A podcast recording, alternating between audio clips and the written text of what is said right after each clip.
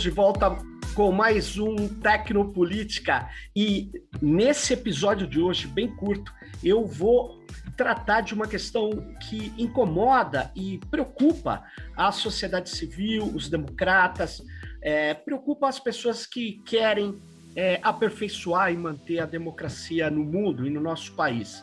A grande pergunta é: com o crescimento das redes sociais, da mídia social, os seus sistemas algorítmicos, que são opacos, a gente não sabe como funciona, eles estão interferindo é, na formação da opinião pública, puxando mais para um lado ou para o outro. Ou seja, o que está acontecendo com os algoritmos? Eles beneficiam mais o discurso de direita, de extrema direita, de esquerda? Ou eles são neutros em relação aos conteúdos que são publicados nessas redes?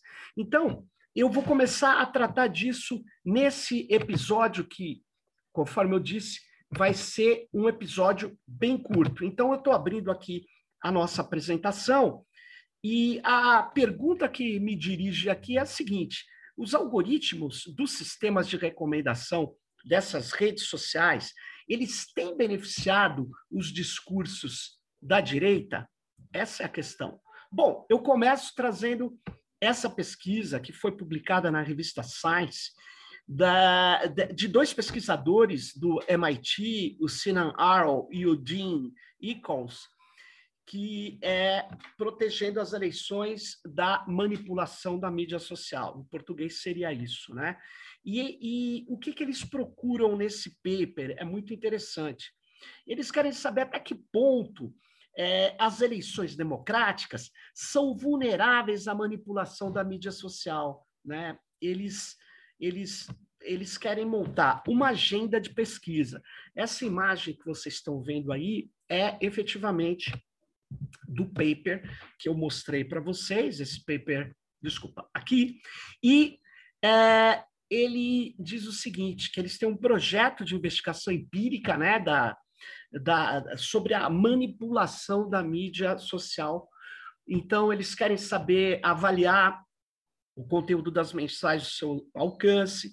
Eles acham que tem que ter é, condições de analisar o público-alvo e, e, o tempo de exposição, ou a exposição que esse público foi submetido, analisar se ocorreu mudanças comportamentais, e ele acha que a agenda de pesquisa também, eles acham né, que elas devem é, também analisar os efeitos do comportamento no voto.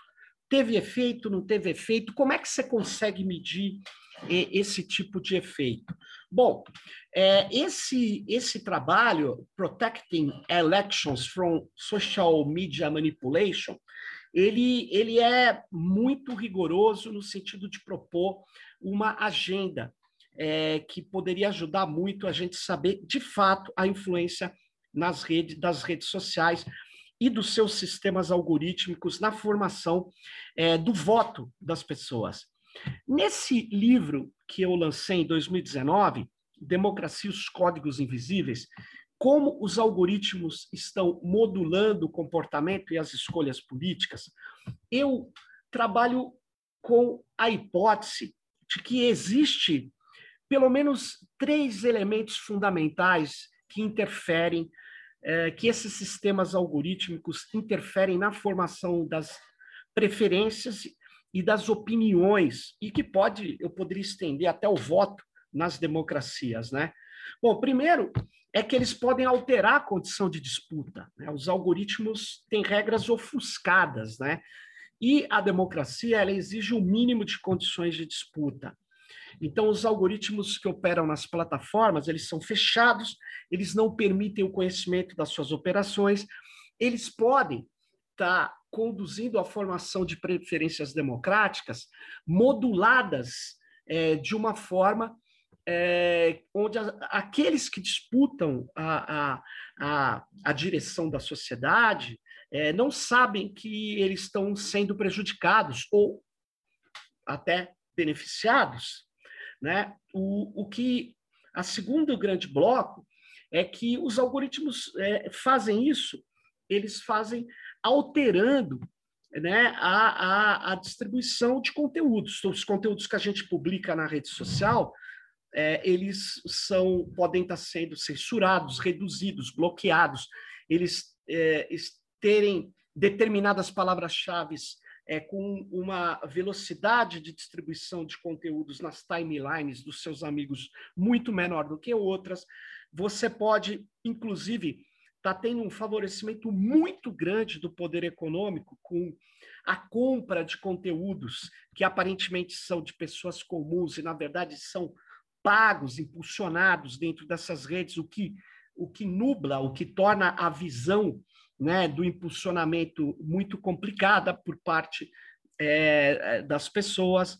Então, você pode estar tá tendo, sim, né, um controle da visualização que eu não costumo chamar de manipulação, porque eu acho que a manipulação é feita pelo discurso, e o que o, a dinâmica que existe nas redes sociais é uma dinâmica da modulação, ou seja, eles modulam a, é, a, os conteúdos eles modulam nossa atenção, eles modulam é, aquilo que vai nos atingir. Portanto, eles controlam a visualização. E também esses sistemas eles podem estar uh, realizando uma, uma, uma vigilância pervasiva sobre grupos que dão mais informações sobre eles para determinados é, é, corporações, políticos, grupos estatais ou não estatais, que possam ter acesso a esses sistemas de vigilância. Então, você tem é, é, uma, um, um, conhecimento, um poder de análise descomunal num lado da disputa e nos outros não. Então, é muito importante a gente ver que os algoritmos das plataformas eles precisavam ser regulados para que a gente pudesse evitar que essa opacidade gerasse interferências indevidas na visualização de mensagens, na frequência com que você vai ver uma determinada, um determinado conteúdo e, obviamente, como vai formar uma opinião, né, como isso pode interferir, influenciar de maneira demasiada certos grupos, segmentos sociais. Bom, aí você fala, ah, mas isso aí é, pode ser um exagero, apenas hipóteses, né? Bom, é, essas hipóteses que eu trouxe naquele é, meu livro, Democracia e Códigos Invisíveis, elas, é, de certa maneira, elas foram de a, algumas delas confirmadas né, por essa, essa pesquisa que foi publicada, esse, print que vocês estão vendo, é, quem está aqui na, no videocast, não só no podcast, eu estou mostrando uma imagem do blog do Twitter que trouxe no dia 21 de outubro, agora deste ano de 2021, é, com uma matéria com o seguinte título: Examining Algorithmic Amplification of Political Content on Twitter, ou seja, examinando os algoritmos de amplificação das políticas, eh, dos conteúdos políticos no Twitter. Né? Então, o que, o que essa, essa, esse post no blog eh, do próprio Twitter nos traz? Né?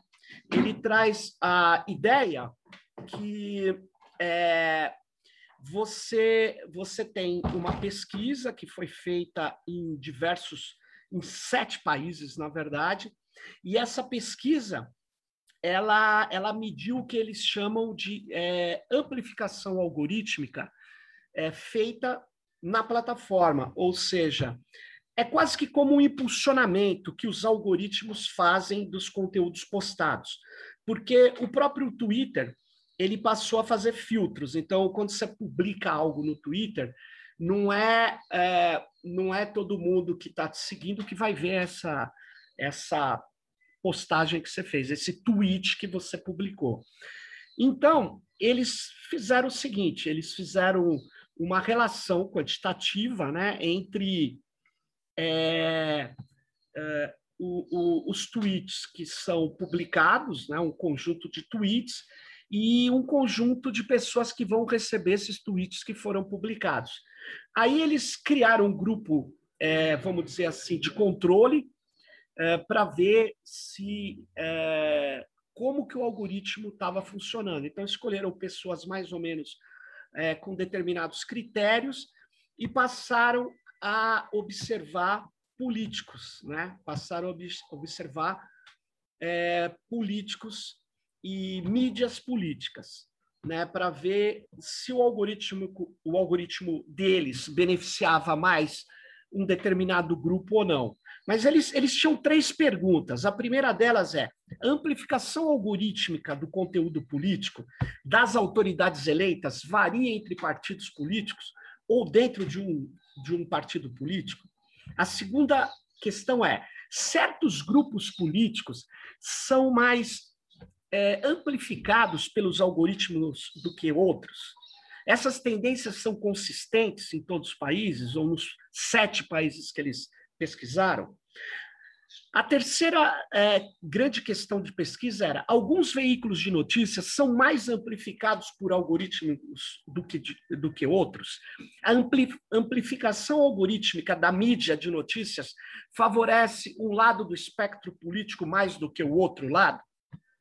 Bom, o paper é, é ele, ele ele, ele publicado né, é, por quatro, é, na verdade, cinco pesquisadores, é, esse paper ele se chama Algorithmic Amplification of Politics on Twitter, né, ou amplificação algorítmica da política no Twitter.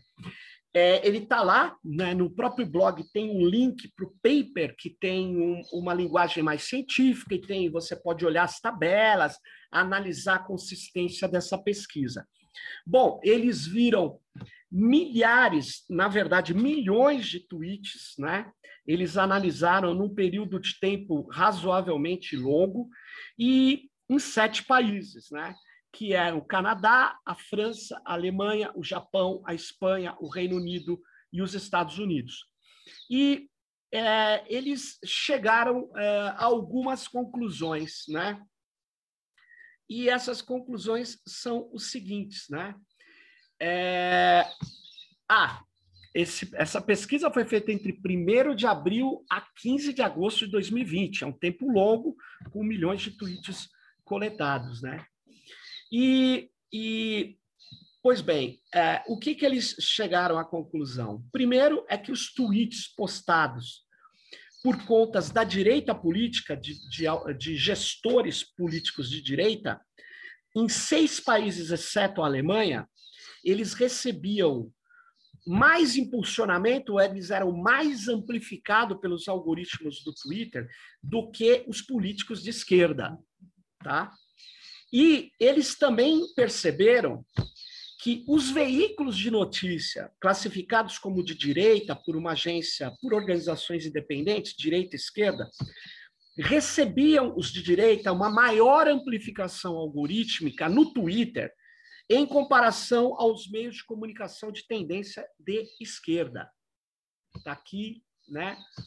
É, e é, é curioso isso. Essas são as, as duas, é, eu vou chamar assim, as duas é, conclusões do estudo, é, que é muito numeroso, muitos tweets, muito rigoroso, que mostra sim que um sistema algorítmico pode interferir e no caso interfere, né? Por quê? Porque ele ele dá mais vamos dizer assim, distribuição orgânica para os discursos de direita. Aí a pergunta é: por que isso acontece? Bom, aí eu vou rapidamente falar que o Twitter diz que não sabe, ele vai pesquisar por que, que isso acontece. Bom, aí você vai dizer o seguinte, mas por que ele não sabe? Porque eles utilizam um sistema de deep learning para fazer essa distribuição de conteúdo. Para chegar ali no deep learning, eu vou começar a explicar que se trata de um tipo de serviço de aprendizado de máquina, que é um ramo aí, vamos dizer assim, da inteligência artificial, uma área da inteligência artificial que se desenvolveu é, mais do que outras áreas. Por quê? Porque ela é baseada na coleta e tratamento de dados, de muitos dados, para extrair padrões. Então, o machine learning, o aprendizado de máquina, é um campo de estudo que dá aos computadores a capacidade de aprender sem serem programados explicitamente. Então, o algoritmo de, de aprendizado de máquina, ele encontra padrões recorrentes em imagens ou numa base de dados e descobre por si mesmo como definir, por exemplo, a aparência de um gato. Depois que você mostra ao programa uma nova imagem, ele pode tentar distinguir se contém essa imagem um gato ou não. Então, ele vai extraindo padrões das imagens, ele vai fazendo medidas métricas e vai analisando esse padrão. É, o aprendizado de máquina que mais trabalha com imagem é o aprendizado profundo, é o chamado e entre eles é, as redes neurais são muito utilizadas para isso, né? E para fazer a análise de milhares de imagens ao mesmo tempo, né? É, o, o, aprendizado de máquina é, ele assume muitos nomes, muitas formas. Né? E o Pedro Domingos que diz assim, ele é conhecido por muitos nomes, ó, reconhecimento de padrões, modelagem estatística, mineração de dados, descoberta de conhecimento, análise preditiva, ciência de dados, sistemas adaptativos, sistemas auto-organizados, etc. O texto Algoritmo Mestre tem uma versão em português. É, eu aconselho vocês lerem, para se você quiser entender bem essa tal da inteligência artificial baseada em dados. Né? O algoritmo, por sua vez, é uma sequência de instruções que informam ao computador o que ele deve fazer. Né? Existem vários tipos de algoritmos de aprendizado de máquinas. Um dos mais relevantes é o aprendizado supervisionado, no qual você treina o algoritmo com dados rotulados e mapeia um conjunto de entradas para aquele para um conjunto de saídas, né? Então, como é que ele, ele faz isso? Você é, realiza a criação de grande é, junção de grande conjunto de dados, de amostras rotuladas. Você fala, é, todas essas imagens aqui, por exemplo, são de um gato. Ou se você estiver analisando frases, todas essas frases aqui são negativas. Confor, eh, consome muito tempo né, de um esforço humano de rotulação, de tagueamento da, da imagem ou do que você está é, é, definindo para treinar o seu modelo de aprendizado de máquina. Por isso que algumas plataformas, como a Mechanical Turk da Amazon, fornecem serviços de rotulagem de dados. Então tá aqui, ó. Isso aqui era uma página, um print que eu tirei da Mechanical Turk. Você trabalha lá para eles, ganha alguns, né, no dia, alguns dólares, muito poucos, por ficar rotulando milhares de imagens. E, e, e, é curioso, né? Porque essa rotulação vai ser indispensável para a chamada inteligência né, artificial, no caso do machine learning, ou, ou do, do, do, de algum sistema de aprendizado de máquina que precisa de rotulação. Mas também existe o aprendizado não supervisionado, outro ramo do aprendizado de máquina, onde não há dados de referência, tudo é sem rótulo. Então, o algoritmo ele recebe esses dados, ingera dados não rotulados e vai realizando inferências, localizando padrões. E, portanto, o aprendizado não supervisionado é especialmente útil para casos em que há padrões ocultos que os humanos não, não podem definir. Então, eles usam é, essas técnicas. Bom, em comparação com a aprendizagem supervisionada, a aprendizagem não supervisionada é um passo mais próximo de máquinas que poderiam você falar que está aprendendo elas próprias, mas, na verdade, elas estão utilizando modelos estatísticos. Né? No entanto, o problema com o aprendizado não supervisionado é que o resultado é muitas vezes imprevisível. Então, você tem um outro campo do aprendizado de máquina, que é o aprendizado por reforço. Nesse aprendizado por reforço, o programador define o objetivo desejado, as ações permitidas e as restrições. O algoritmo descobre como alcançar o objetivo, tentando diferentes combinações de ações com os dados que ele recebe, e essa abordagem é especialmente eficiente quando se sabe qual é a meta mas você não conhece o caminho para alcançar essa meta. Bom, o aprendizado profundo, ele, entre outras coisas, ele usa redes neurais, uma replicação de, do que a gente acha que é a estrutura artificial baseada num cérebro, nas funcionalidades de um cérebro, né? Bom, em vez de mapear diretamente a entrada para sair desses algoritmos de aprendizado profundo, eles dependem de várias camadas de unidade de processamento. Então, cada camada passa a sua saída para a próxima camada, que a processa e passa para outra camada, e assim sucessivamente. Em alguns modelos, os cálculos podem fluir entre as camadas de processamento várias vezes, né? E é mais ou menos assim. Aqui você está vendo uma imagem onde você tem uma imagem de é, dados de entrada e três camadas até ele chegar a o resultado é, que ele considerou que esse esse algoritmo de deep learning, ou no caso de rede neural, ele considerou. Então, você tem, é, em geral, os algoritmos das redes é, de relacionamento online, da, da, da, das redes sociais online, do Facebook, do Twitter, ou mesmo os algoritmos do Uber, os algoritmos que estão sendo cada vez mais usados são algoritmos de deep learning, tá?